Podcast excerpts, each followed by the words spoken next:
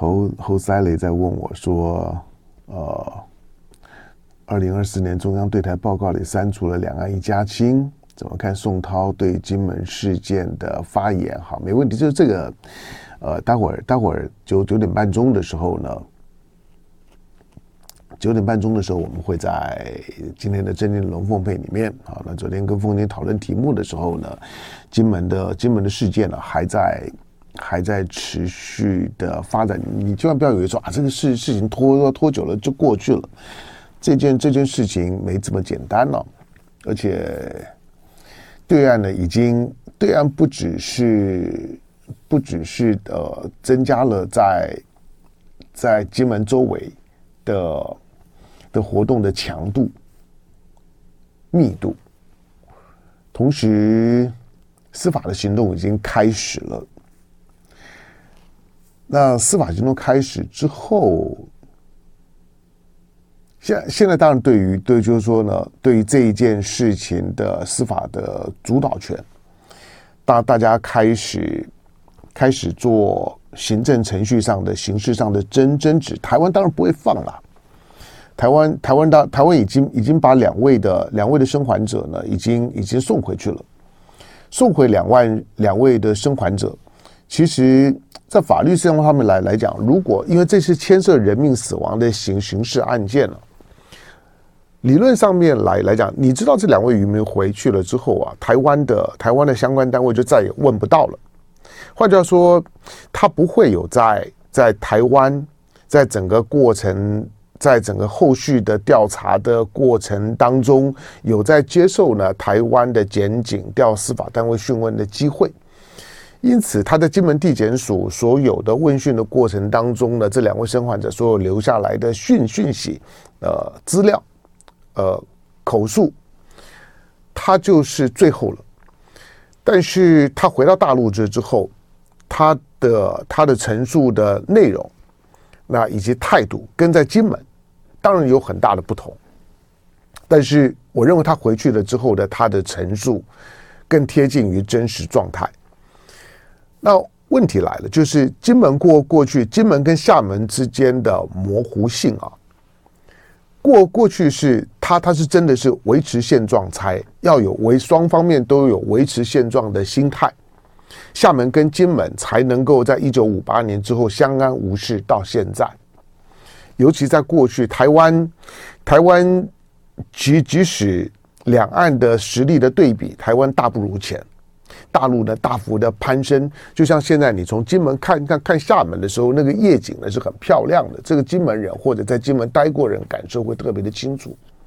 可是金门跟厦门之间的总体，它还能够呢维持的过去很长时间，它它是前前线啊，在台湾来讲是前线。可是这个前线呢，西线无战事的情况下面，能够呢维维持一定程度的可运作，那就是。大家呢心照不宣的维持现状，还是相对呢尊重台湾方面呢在今夏的这个海域有相对比较大的主导性。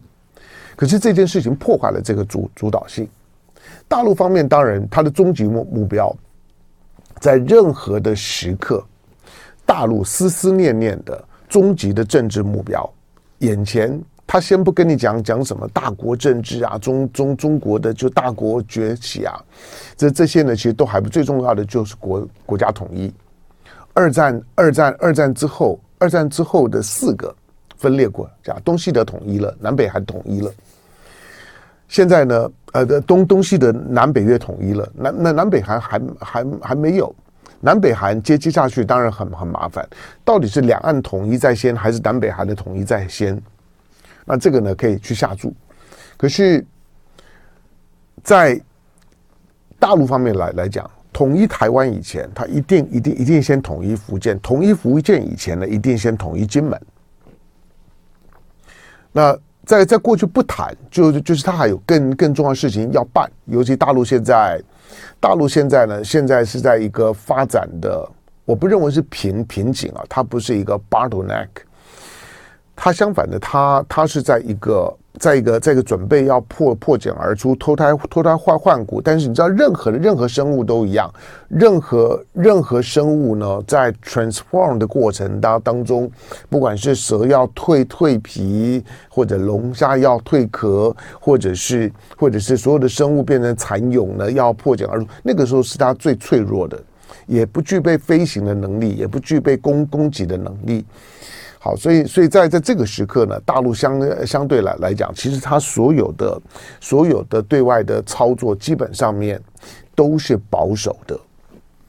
大陆其实其实是一个是一个对外关关系啊，我认为到现在为止，对外关系非常温和，非常低调，非常。保守，这样子讲，台湾可能很多人听了呢，又又又很不以为，他好像好像在帮大陆呢插着我，我我我没我没有任何的什么什么什么粉粉不粉的问问题，我说他就是很温和，他就是很理性，他就是很保守，他甚至于就是很低调。好，那但是。这一这起的金门的渔船的翻覆事件，可能会会改变了这个的调子哈。那尤其它发发生在三月，因为现在已经二月底了，大陆现在已经在准备两呃两会了。两会完了之后，那五二零的就职，这中间呢还有好几个。好好好几个重要的两岸的固固定的要关注的时间点，尤其今年，那赖清德的五二零的就职演说，不要去在乎呢赖赖清德什么什么少少数多多数，你要知道台湾的领导人在宪政制度上面来讲，他基本上他不是他不是总总统，他不是国王，他是个霸王。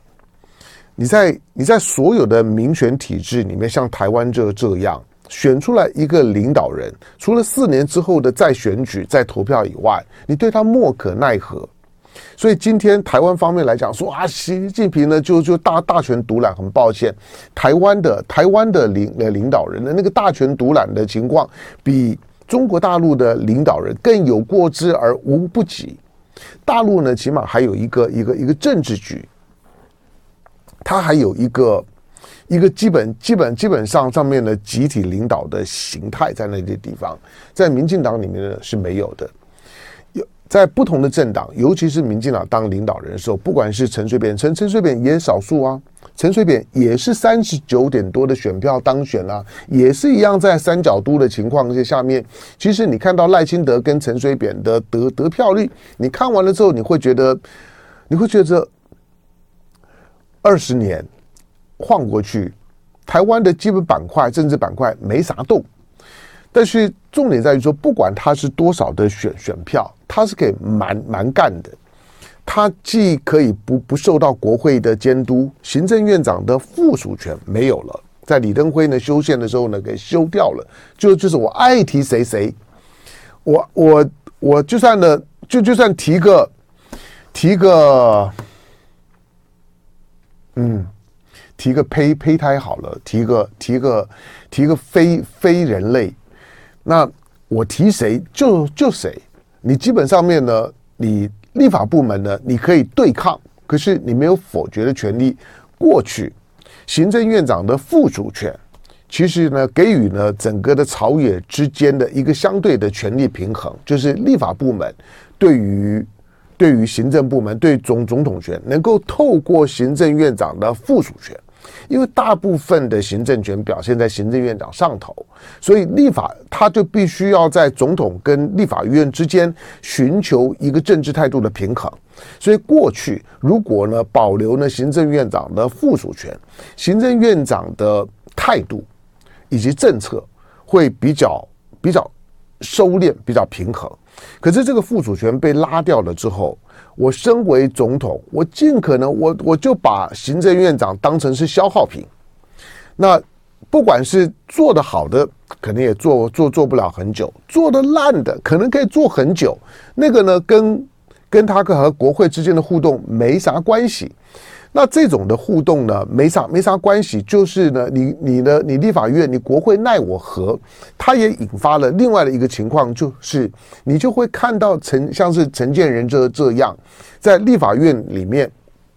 感觉上面好像是他在当老大，在当在在在当呢，在召开院会一样啊。他在反质询立委的时候呢，或者对于立委的询答呢，表现出一种呢不痛不痒的，然后不理不不不睬的，甚至于一种呢很高姿态的回应的方式，他就成为目前的政务官，政务官有样学样的标准模式。我不鸟你，你立法委员问的再尖锐。我不鸟你，所以立委呢就会变得变得立法院就变得越来越空虚。好，那除了可以呢完全不理会呢立法院以外，顶多了就是说我的预算权，我的我的一些的一些人事权，在过去因为蔡英文相相对是多是多数的，所以他呢他不只是行政院长，他连包括需要经过立法院同意权任命的，像是大法官。蔡英文呢，利用呢，他他拥有绝对多数的时候呢，他真的就就就是呢，把台湾的所有的政府的制衡体系全部洗了一遍，洗成全绿。那现在赖清德虽然呢是是呢是相是相对多数，不是绝绝对多多数，许多的如果涉及到人事的部分来讲，他多多少就需要呢去考虑到。那在野党的在野党的态度，因为他失去了立法院的多数，他自己呢也是一个相相对多数。第二个就是说，台湾的总统权不止呢可以立立法院对总统莫可奈何，只能够过去呢即使有附属权，也是间接制衡。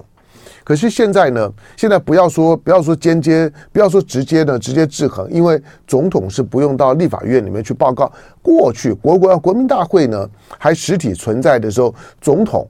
李登辉时代呢都还能每年得要到到他那个呢，他根本就看不起也不想去的国民大会，还要到那个形式上的国民国民大会呢去去去去做一个去做一个国情咨文，去发表国情咨文。虽然他不是质询。但是你你最少要要去报告，要做做个样子。现在总统连这种事情都不用做了，国民大会已经没有了，他也不用到立立法院去。所以呢，总统呢高兴出来呢露露个脸，给你呢拍一拍摆摆拍一下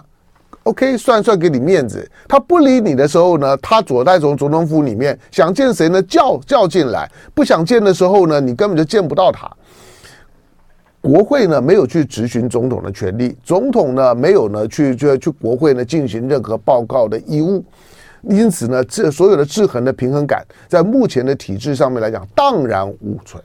完完全全只能够呢靠靠选民的呃政治自觉。可是选民当没有自觉的时候，像这这次的选举。选民会会因因此会不会有一些比较深刻的反省？从一个权力结构的基本面去知道台湾的权力结构的失衡，以及这个失衡当中要付出的潜在的代价，就是你即使选了一个疯子，你也莫可奈何。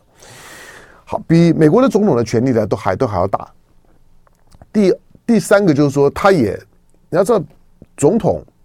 在所谓的民主民主体制里面。所有的行政部门，所有的政政治人物，他起码还有一个呢，在体制外，但是呢，呃，在整个的政政治架构、政治文化当中并存的，就是他要面对呢媒体的监督，他不是法律的规定，但是呢，他就行之有年，有年之后成为一种的社会共识，那也是一种的政治的共性。共性就是说，我们相信行政部门。那领导人和媒体之间接受的媒体，有的时候呢是是是非常的刺激的，有的时候呢是非常尖锐的，有的时候是带有挑衅、攻击、揶揄、负面其情绪的询问。但是能够去面对媒体，针对呢重要的国家大政或者呢即刻那老百姓的关注的一些时事议题的回应，是这个呢。体系就是说的民主政治体系的平衡感非常重要的一环，最后呢才是选民，因为选民四年才能够表表示表表表达一次意见，所以政治体制的平衡来自在野党的制衡，来自于媒媒体的监督询问，以及呢选民本本身的就是说呢对你的认可，这三个是一个呢权力架构呢平衡的三三只脚，但是这三只脚现在呢全断。台湾的现在呢，就就就是这种的情况全断，所以你千万不要说赖清德，赖清德现在呢，对他伤害比较大的是他失去了国会的多数，这个呢比他呢所谓的百分之四四十选票当选的所谓所谓相对多数的少少数总统，那个呢伤害可能更大。可是就算是这样，你回想陈水扁八年他是怎么搞的，他也是一样，他他不只是呢。跟赖清德一样，百分之三十九点多相对多数，他同样的，他在立法院里面他是更少数，可是，一样一路搞到搞到底。当他要废核四，当他要要要吃掉呢所所所谓的九二共识的时候，他根本就不需要跟你打商量，在野党算个啥？所以不要去不要去低估了赖清德的政治动能，这个政治动能是台湾的非常荒谬的。权力结构结构的所赋予领导人的，领导人就算疯狂，就是基本上面你赋予台湾的领导人可以当希特勒的权利。我不是说台湾领导人就是希特勒，可是台湾的领领导人，如果他要当希特勒，他根本就不用去烧国国国会，他可以把国会当废物的。台湾的制度赋予领导人可以当希特勒的特权，听起来很很诡异，对吧？但是事实上是。那蔡英文多多多少天不见媒媒体，你媒体又又能够奈何？台湾的媒体更扭曲，那个扭曲呢，也也是呢，也也是演化而来的巴结政治权力。今天的今天的中国中国中国时报的这条的新闻呢，有有点意思哈。这条的新闻就是说，当不要不要说现在的金门的金门的，就是说呢，渔船事件，在五二零，在赖清德要上台前的时候。在视讯会议当中呢，出现了这一幕，就是民共对对话，民就是民民进党，共就是共共产党啦。所谓的民民共而不用共民对话，这样是从台湾的立立场设的标题，民共对话。那民进党中国事务部主任他说呢，台独党纲呢是历史文件，但不管不管他如何去表述这这一切啊，表述的语言是不是精呃精准，是不是民进党的共识？这姑且不说，那光是在此刻还能够有这样的一个视讯会议，而彼此之间呢都知道，在某一个海外的海外所主办的这个视讯平台当中，因为只要是透过视讯、透过网络啊，其实其实那个那个那个平台到底搭搭在哪里就不重要了。总而言之，就对话嘛。好，那这个呢，呃，民进党的中国事务部主任。和大陆的学者进行了这场的视讯交流。中国事务部主任啊，民长他因为他叫中国事务部，民进党过去呢还还还叫做大陆事务部，但是后来哎是在苏说苏贞昌任任任内吧，就改成了中国中国事务部。那这个所谓的中国台湾中国台湾就符合一一一边一国，符合呢台独的基本的基本的口语的调子。那这个中国事务部主任叫吴俊志。在昨昨天，在一场由两岸及海外华人学者共同与会的线上讲座当中发表演讲。当然，这个是讲座了哈，并不是一个论坛对话的方方式，也没有也没有太多的政治上面的对话攻防。基本上面，因为是党职嘛，所以你可以你你可以你可以把它当做是一个二二轨二轨之间的互动。好，那是吴俊志说呢，台独党纲呢已经是历史文件。这句话，你乍听之下，你要说每个每个人听到说，哎，呃，民进党的中国事务部主任说呢，台独党纲已经是历史文件的时候，每个人心里面的所所产生的那个理理解，可能是有歧义的。已经已经是历史文文件，你不要把它理理解成就是。它已经被被摆进历史里面了，就是对现在已经没有影响，里面的代表性不。吴俊志讲这个话的时候呢，并不是这个意意思，已经是历史文件。它确实是以民进党的不过四十年不到的一个一个政党政党的政党历史来讲，那这份的文文件以民进党的党史来讲，它当然是元老级的历史文件，这没有问题。可是他还在党纲里面，他既没有像像是葛莱仪说的冻结吧，没有，更不要说废，他就摆在那儿。至于之后你说，你说，你说，台湾前前途决议文，一九一九九九年，一九九九年的五月，你知道台湾前途决议文，台湾前途决议文发生的时间，跟李登辉的特殊的国与国关系的两国论是在同一个时时间。李登辉是在一九九九年的七月九号接受德国之声访问的时候丢丢出了特殊的国与国的关系，而民进党呢是在当年的五月呢丢出了台湾全前途决议文。你把特殊的国与国的关系跟台湾前途决议文，一般呢、在当时简单的理解就是这个台湾前途决议文呢是为陈水扁要选二零零零年的总统大选。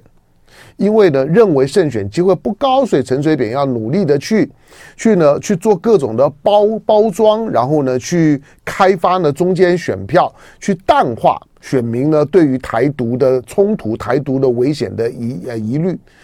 这不稀奇，这跟这跟赖赖清德在这次呢选选前的一样，选选前之后他会告诉你说，我我选完电费就要要调涨吗？一定不会的。选前的时候呢，谈到呢有关于能源问题、电费问题，他从来不谈电价。我告诉你，就是你你你你已经投完票了，就是我刚刚讲，你已经改变不了什么。选完了之后，现在呢四月份呢电电价呢要调涨。四月份电价调调涨完了之后，你要知道四月份调涨它代表什么？它不只是呢，几乎呢所有的用用电户的这次的电价都会大幅调涨，大家呢就就准备帮台电补黑洞。过去呢，你吃台电的，用用台电的，你会你会你会觉得生活很轻省，你会你会觉得好像好像当全全世界都在喊能源能源价格飙涨的时候，台湾呢油价也动涨，电价也动涨。爽翻了，这种这种这种爽的，就就是那句俗话：天下没有白吃的午午餐了，你早晚是要还的。你只要选赢了之后呢，他就还了。这种的这种的情情况，就是跟呢当年当年的马英九一当选的时候呢，就必须要呢去去调整油调的调整的油电价格呢是一样的，因为你动不了多久，你要面对现实啊。照正常的民，如果台电是民营企业，我说它早就已经破产清清算，早就已经不知道到到到哪里去了。它里面还有个更大的黑洞，是核市场，核核市场现在是用资用资产的名义摆在那里。核市场现在对于对台电来讲。不不是资产的，那是账面的问题而已啊。那个呢，将近四四千亿台币丢下去之后呢，没有一毛钱的回收。相反的呢，现在的封存状态，每个月呢，每每年都还要编几亿的预算去封存。那我说，当你选了赖清德的时候，选前他他会告诉你说，我告诉你哦，选后选后呢，我就会把两岸的两岸旅游的门呢再关关起来，不会。选前他一定告诉你说啊，你们这观光旅游业放放心，选我赖清德是最安全的，这是他讲讲过的。选我赖清德最安全的，选完了之后呢，所有的观光旅游业者仍然兴冲冲的在朝朝朝着呢，就是呢。大陆团要开要开放这件事情呢，在积极的规划，在踩线，在在布线，在跟对外的旅游业业者呢，在在在在做各种的各种的安排，让台湾的团客呢可以呢更开心的呢去大陆旅游。大陆的观观光景景点，你观看这几年疫情期间的时候，每一年大陆呢都都都会有一些有一些爆火的景点。今年的哈尔滨，或者说你说新新新疆川川藏，我看我也想去啊，那。我相信呢，台湾呢会有很很多的关，除了传传统的已经很很有名的，在全全世界，在地球景观当中来讲呢，大自然景观都是非常 unique，那属于这种的人人文的历史的，那更不要讲。所以其实台湾的这个这种的这种的这种的政治氛围里面，无碍于台湾民众去大陆旅游呢，找快乐、找认同，或者呢单纯的找一种的。离自己很近，但是在地球上面来来讲又非常独独特的自然景景观，在大陆都可以找找得到。可是他会告诉你说，选完了之后呢，只要大家不不爽，我就我就把它关了。现在两岸的观光之门关了，电电价呢要大幅调涨了，电价大幅调涨，在这个时候，你知道你知道经济部抛出电电价大幅调涨是在二月十四号撞船之后嘛？你你。你会闻得出来，王王美花呢丢出这个议题呢是要转移呢金门事件的焦点吗？她老公，她老公顾立雄呢正在处理呢金门事件，但是呢，王美花所丢出来的议题，你认为这一对的夫妻是偶偶然的吗？不是啊，就是一样，就是在赖清德就任之前的时候呢，就先把这个议题处理完，不要让电价调涨的账算到呢赖清德身这身上。可是难难道难道这样子就算了吗？赖赖清德好歹也还是民进党的党主席啊。换句话说，从你当选之后，因为你是同一个政党。每一件事情，难道只是在五二零之之前，所以就跟你赖清德无关？今天呢，把把大陆团的，就是说呢，开开团要要没收了，这跟赖清德无关吗？金门的金门的撞船事件跟赖清德无关吗？现在呢，电价要大幅的调涨，跟赖清德无关吗？今年。四月份的电价呢调调涨了，你你或许会觉得说啊调调就调嘛，要不然怎么办呢？就反正过去吃了这次药要要一次缓，你那个时候你或许还不觉得会让你痛到想要想要死。可是今年的夏季电价，我告诉你，今年夏天天气最好不要热，天气热的时候呢，你要开冷气的时候呢，你就知道。就爱点你 UFO。